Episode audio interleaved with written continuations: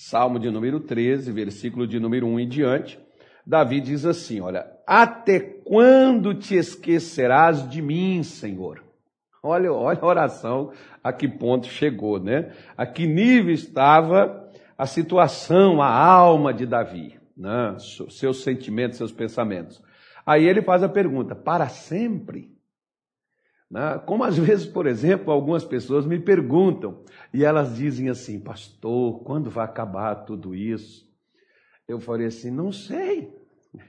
Eu só sei que uma coisa que não pode acabar, qual é? A nossa fé. A nossa fé, ela tem que continuar, né?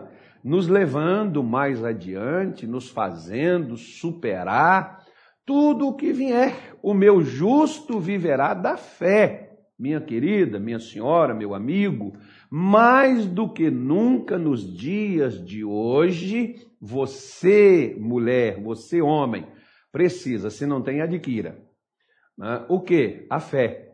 A fé vem pelo ouvir e o ouvir a pregação da palavra de Deus. Essa fé bíblica, essa fé viva, mais do que nunca você vai precisar disso, tá bom? Só um conselho só, eu sempre falo isso, as pessoas não ouvem. Quem sabe agora, depois dessa chacoalhada assim, né? As pessoas vão compreender que precisam não só é, frequentar um culto, participar de uma reunião, receber Jesus, mas de fato necessitam e precisam realmente superar e vencer algo na vida, tá bom?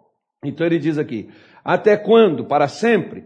Até quando esconderás de mim o teu rosto? Né? Davi sentia em que Deus estava ignorando ele, mas não era, não era que Deus estivesse fazendo isso. Né? Mas o que Davi estava sentindo, o desânimo que bateu na sua alma, a tristeza que bateu no seu coração, porque diz assim: olha, até quando consultarei com a minha alma, tendo tristeza no meu coração cada dia? Olha onde é que Satanás estava trabalhando na vida de Davi, na sua alma. Ele, Davi, que era um homem segundo o coração de Deus. A senhora, que é uma mulher, né, um rapaz, uma moça, né, um jovem, um adolescente, uma criança, mas você sempre viveu otimista, para cima, para frente, eufórico, esperançoso, confiante na graça de Deus, na palavra de Deus, na fé, mas hoje talvez a tristeza, a frustração, a decepção, porque parece que aquilo que você já carregava aumentou mais ainda o seu peso, ao invés de tirar o peso e te trazer o alívio, fez foi aparecer mais problemas. É assim que Davi sentia. É dessa forma que Davi se encontrava, porque ele diz assim: Até quando se exaltará sobre mim o meu inimigo? Ele está fazendo para Deus perguntas. Até quando eu, até quando o meu inimigo vai prevalecer contra mim?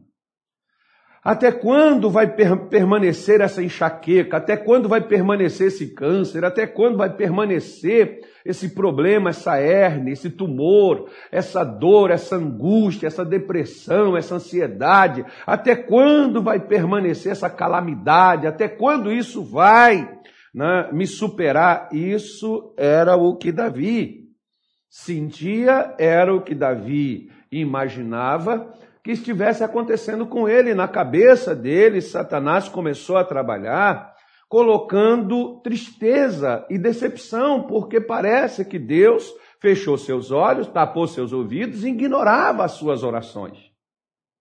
Parece que hoje, por exemplo, não é diferente não para muitos. Tem pessoas que ficam arrasadas, pastor, parece que Deus esqueceu de mim. Pastor, Deus não me ouve. Eu tenho clamado, eu tenho orado, mas pastor, Jesus não está me respondendo na oração.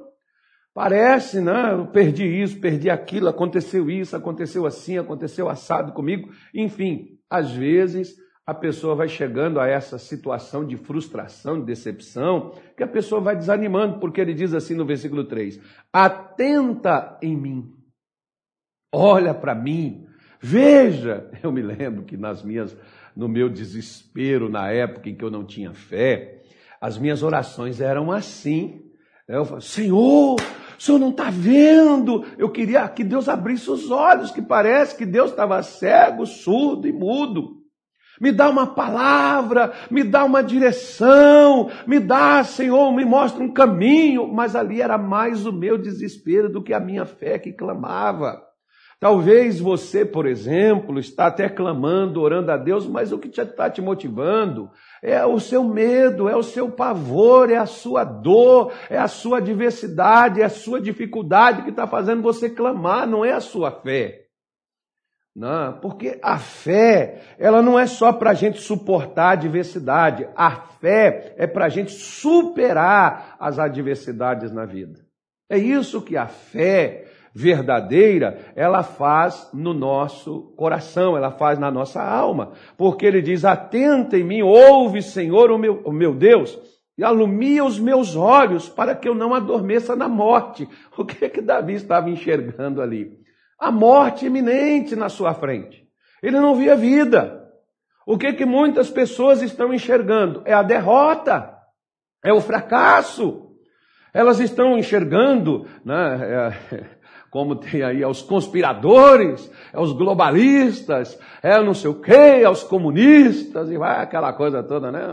Que negócio aí que vai, o pessoal vai falando, é o que eles estão enxergando é, é ser estrangulado, é acabar, é morrer, é, é o fim. Eu estou enxergando como aqueles, como eu comecei aqui dizendo, enxergavam a morte diante do mar vermelho, eles não enxergavam um caminho. Não, por isso eles nem sequer clamar, eles clamavam. Porque Davi diz assim, olha, interessante, porque ele está enxergando a morte, para que eu não adormeça na morte. Aí ele pega no versículo 4 e diz assim: para que o meu inimigo não diga, prevaleci contra ele, e os meus adversários não se alegre vindo eu a vacilar. Bom, você já, já se fez. No caso, por exemplo, vamos imaginar, já morreu, está morto, enterrado. Você, vai estar preocupado com quem está falando, de você ou sobre você. o que, que isso vai adiantar? Mas Davi estava aqui dizendo, Senhor, olha, o inimigo, ele vai prevalecer. O inimigo, eu estou ferrado, eu estou vendo a morte, eu estou vendo que eu vou vacilar, se eu perder, se eu fracassar, Deus. O que que vão falar os inimigos? Os inimigos vão comemorar como se Deus né? Essa aqui é uma, é uma forma daquela pressão, aonde a gente diz assim: né? se o senhor me perder, você não sabe o que o senhor está perdendo. Né? O senhor está perdendo um crente fiel, uma pessoa maravilhosa, o senhor está perdendo uma pessoa espetacular, Deus, o senhor não pode perder esse cara. Esse cara sou eu, Senhor. Senhor não pode deixar eu, né? Mas ele pega no versículo 5, parece que Deus já começou a responder Davi, e ele diz assim, ó: "Mas eu confio na tua benignidade, eu confio na sua bondade, no seu amor, na sua misericórdia, na tua salvação, meu coração se alegrará." Como é que ele estava? Triste. Ele mesmo está dizendo no versículo de número 2, ele diz até quando contemplarei eu a tristeza no meu coração cada dia. Agora, quando Davi tira os olhos do inimigo, tira os olhos do que levou ele a entristecer, tira os olhos da falta de esperança na qual ele caiu nela, agora ele mesmo diz, né, olhando para ti, ou esperando na sua bondade, confiando na sua salvação, meu coração se alegrará. Porque salvação, meu amigo, minha senhora, para muitos no passado, não é o entendimento de salvação que muitos têm hoje no presente. As pessoas pensam que salvação é só para você entrar no céu pela porta e entrar na eternidade com Jesus. Salvação para esses homens do passado era cura, libertação, proteção, vitória, conquista, realização. Era isso que eles esperavam de Deus. Tem crente que hoje, não, tem, tem, tem crente que hoje, né, ele quer até, Senhor, acaba logo com esse sofrimento, Senhor, dá logo descanso para o teu servo. Né? Se eu tenho que passar por essa dor, por esse sofrimento todo, Senhor, me tira daqui antes que as coisas piorem cada vez mais. Mais ou menos assim. Salvação para eles no passado Era Deus mudar a sua situação. Era Deus libertá-los do poder do adversário, do controle do inimigo. Isso era salvação para eles. Porque salvação é proteger, é guardar, é libertar, é livrar, é curar. Salvação significa tudo isso. Por isso ele diz: Cantarei ao Senhor por quanto me tem feito muito bem. Você não vê mais aquele homem que está lá. Até quando se esquecerás? Será para sempre, Senhor. Até quando né, esconderás o teu rosto de mim? Porque o desespero faz com que você imagine que Deus está tão longe, tão distante de você. Mas, imagine bem, eu pego esses salmos, todos que eu vejo, que eu leio, eu pego esses homens, principalmente aqui, por exemplo, Davi, é uma figura que eu, eu gosto bastante de estudar sobre ele. Eu pego esses salmos e eu vejo uma coisa interessante esses homens não prevaleciam tanto porque oravam. Esses homens prevaleciam tanto porque, mesmo na dor, na luta, na dificuldade, eles adoravam. Eles cantavam louvores. Eles eram gratos porque adorar a Deus, louvar a Deus, cantar louvores a Deus no meio de tudo que está funcionando, dando certo. Eu estou com a barriguinha cheia, dinheiro no bolso, dinheiro no banco. Eu estou com a minha vida fluindo. Eu estou com a minha vida indo adiante, né, de vento em polpa. É muito fácil, meu amigo. É muito fácil, senhora, cantar louvores nesta hora. Cante louvores. Na hora que você está em dificuldade, em aperto porque num dos momentos mais difíceis de Israel, o rei Josafá não tinha como se defender do que vinha contra ele. Mas veio o profeta de Deus, o homem de Deus, e disse: Pegue o exército e põe para trás. Pegue os cantores, põe adiante, na frente de todo o povo. Amanhã descereis pela ladeira de Giz e o Senhor será convosco. Quando desce Josafá com todos os cantores de Israel cantando, e cantava um refrão só, pelo que parece, né? O Senhor é bom e a sua misericórdia dura para sempre. Eles descem cantando aquela canção e os inimigos são desbaratados e uma grande conquista é alcançada. Por quê? Cantar louvores no momento que você está bem, qualquer tolo canta. Cantar louvores quando tudo está indo mal, só a fé canta. Por isso, o Kenneth Reagan, por exemplo, num dos seus livros, Quando a Fé Parece Fraca e a Vitória é Perdida, se você tiver oportunidade de ler, leia que vai lhe fazer muito bem. O Kenneth Reagan diz o seguinte: A incredulidade implora. A incredulidade faz você clamar, chorar, pedir, lamentar. É, é errado nós clamarmos a Deus, pastor? Depende. Né? Porque muitos estão clamando por causa de incredulidade. Mas você crê na bondade de Deus? Creio. Então, ele diz assim: a incredulidade implora, a fé celebra a vitória. Você vê como o inimigo fez com Davi, fez Davi se sentir desamparado por Deus. O inimigo fez Davi curtir sua tristeza, sua frustração, sua decepção, seu abandono. E a frustração de Davi era tão grande que ele só via a morte, ele só via o, o que ele ia se rebentar, vacilar, dar com a cara na porta, perdeu a expressão da palavra. Mas na hora que Davi tira os olhos do inimigo e coloca os olhos em Deus, porque cantar louvores, adorar a Deus é tirar os olhos das suas circunstâncias e colocar os seus olhos no céu. Eu olho para os montes de onde vem o meu socorro. O meu socorro vem do Senhor que fez os céus e a terra. Por quê? Cantar louvores é uma das maiores expressões de fé do que muitas orações que muitos servos de Deus andam fazendo. Porque você pode ver, por exemplo, que na Babilônia, mesmo Deus falando, dando promessas e palavras, Os babilônicos pediram aos, aos judeus: cante para nós as canções de Sião.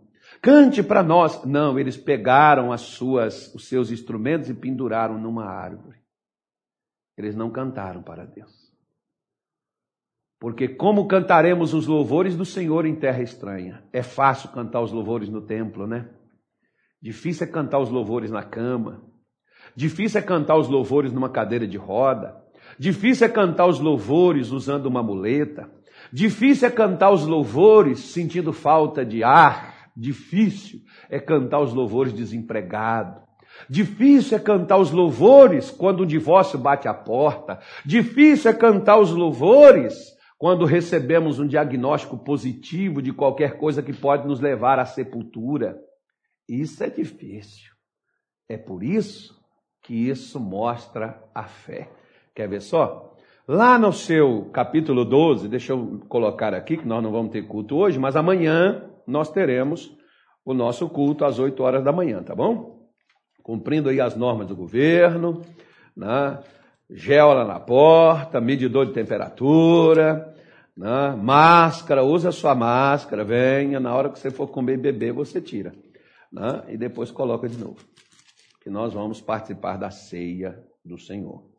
Então diz aqui, ó, até lembrando aqui do, do senador Carlos Fávaro, por exemplo, que esteve aqui conosco, não me lembro qual mês, assim após a sua eleição, acho que foi novembro, novembro que ele esteve conosco aqui, e ele me falou uma coisa importante. Poxa, pastor, nem sabia que hoje era a ceia do Senhor e eu participei da ceia feliz da vida que tinha participado da ceia com Jesus. Então vamos lá, né? é, Hebreus capítulo de número 12, o versículo de número 3 está escrito assim. Opa, eu estou virando Bíblia para lá, Bíblia para cá diz assim, olha, Hebreus 12, versículo de número 3, está aí na tela, ele diz assim, considerai. Tem, tem outra linguagem aí, Samuel, de Bíblia aí?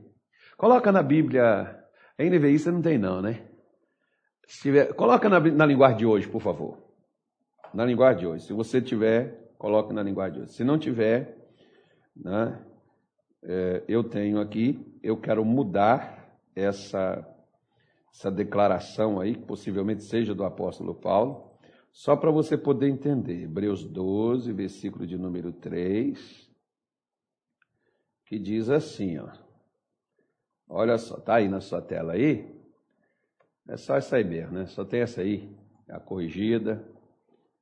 Ok. Então deixa eu pegar aqui. Diz assim, ó. Considerai, pois, aquele que suportou Aí deixa, deixa essa aí, deixa essa aí. Pensem no sofrimento dele e como suportou com paciência o ódio dos pecadores. Assim vocês não desanimem e nem desistam. Preste atenção, gente. Ah, é, na outra linguagem que eu tenho aqui, diz assim: ó, pense em Jesus que suportou tão grande oposição dos pecadores contra si mesmo para que assim vocês não fiquem nem cansados, nem desanimados. Porque preste atenção numa coisa. Eu estou mostrando a você, nesses dias de hoje, nesse mês de abril, o como que o inimigo faz para impedir a gente vencer as batalhas. Aqui, você pode ver que todos os pecadores na religião no, na política, todos os pecadores, em todas as esferas da sociedade, eles se colocavam contra Jesus. Por isso que a Escritura diz: grande oposição dos pecadores. Amigo, não foi fácil para Jesus superar, mas essas oposições elas vinham com dois tiros de misericórdia. Quais são eles? Cansar e desanimar. Você já viu aqueles no Discovery Channel, tem outros outros aí que tem, passa aquelas aqueles documentários da África, leões e búfalos, coisas assim. Você já viu que enquanto o leão não cansa o búfalo, enquanto ele não o separa dos outros, ele não é abatido. O animal precisa cansar para depois ser ali abatido. Sabe o que, que acontece hoje com muita gente? Né? Você pode ver que tem gente hoje que já está cansada, pastor, esse negócio já dura já o tempo, que já dura isso, tem mais de um ano. Quando nossa vida vai voltar ao normal? Poxa, pastor, eu suportei meu marido dessa forma 20 anos, mas agora eu não aguento mais. O que aconteceu com você? Você se cansou. Pastor, é uma luta, sabe, mas eu não tenho mais forças para continuar. O que está acontecendo com você? Você se cansou, querido. A vida de Jesus não foi mamão com açúcar. Como eu disse, por exemplo, eu sempre falei isso, não estou aqui como tem pessoas, ah, o senhor fica jogando na cara dos outros. Não, não, não, por favor. Me entenda. Quem me conhece sabe as minhas pregações de 10 anos, 15 anos, 20 anos atrás, eram sempre assim, para formar o quê? Para forjar na, na vida de cristão uma persistência, um combate, sabe por quê? Porque foi o que me fez vencer. Quando eu não tinha ânimo, quando eu me desanimava com os problemas da vida, eu fui dominado e controlado por aquilo.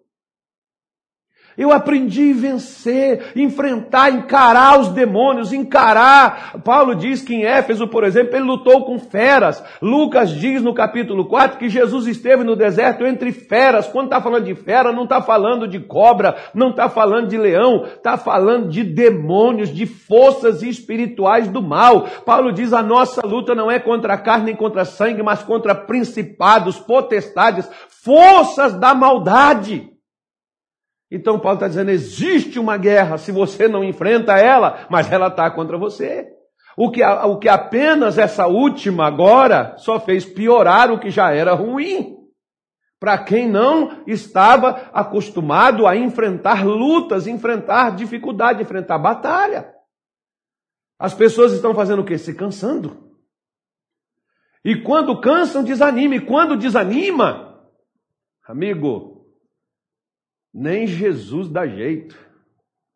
Eu me lembro de um amigo meu, não vou citar aqui nome, um pastor, amigo meu, fui visitá-lo numa UTI, conversei com ele, falei com ele, sabe, uns 10 anos atrás aí, ele teve um problema de coração.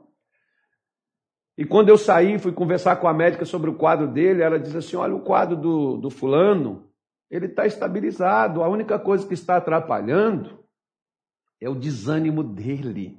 Ele está muito desanimado. Pois é. Quando eu cheguei na UTI, ele me disse assim: Ah, pastor, 16 dias que eu já estou aqui. Difícil, eu queria estar na minha casa, eu queria sair daqui. Eu não quero ficar nesse lugar, mas estava lá. Não interessa quantos dias forem necessários.